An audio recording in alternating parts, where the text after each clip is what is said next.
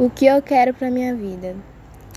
Bom, o que eu quero para minha vida é terminar meus estudos, me formar na, em direito, conseguir me tornar advogada, ter uma casa boa, construir uma família, viajar para vários lugares. Qual a profissão dos meus sonhos? A profissão dos meus sonhos era ser atriz, mas de lá para cá mudei de ideia e agora quero ser advogada. Refletindo sobre a trajetória profissional, como penso organizar as metas que precisam ser alcançadas.